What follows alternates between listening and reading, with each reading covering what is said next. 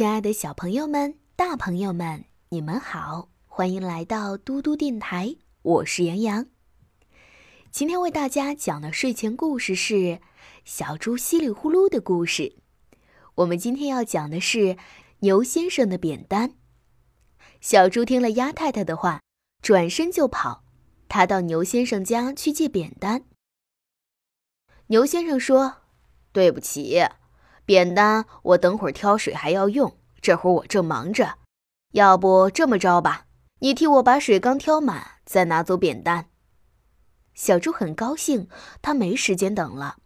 没想到牛先生的水缸连一滴水也没有，那口水缸还好大好大，小猪要搬来梯子才能把水桶提上去。等到他把大水缸装满水，天都黑了。小猪拿着扁担跑到鸭太太家去，告诉她明天一早就出发。鸭太太发脾气了：“呀呀呀！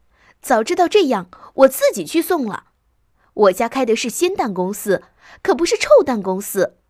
你要是真像你妈说的那么勇敢，今晚就动身。”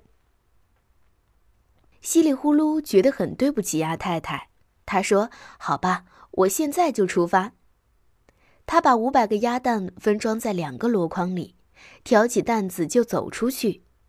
小猪走得很起劲儿，可是出了镇子以后，他才觉得自己是孤单单一个，心里害怕起来。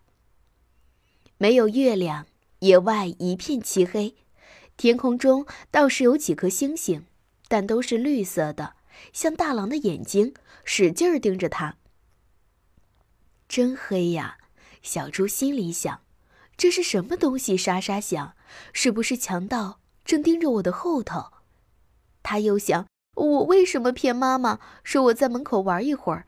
要是妈妈跟我一起走，我就不会这么害怕了。我跟妈妈一边走路一边说话，多好！”稀里呼噜是只聪明的小猪，它一下子就想出了个好办法。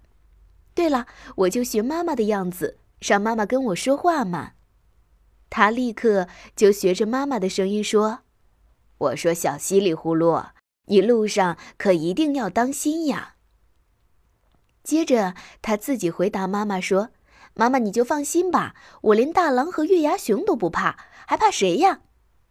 哎呦，孩子呀，你可别这么说。去城里的路上有只大老虎，可凶了。